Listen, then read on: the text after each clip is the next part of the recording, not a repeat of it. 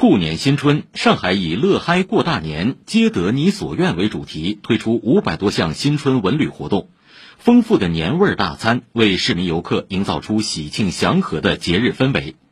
据上海旅游大数据监测，春节假期第一天，上海共接待游客一百六十五点四二万人次，同比增长一成多。本市文旅市场总体运行平稳。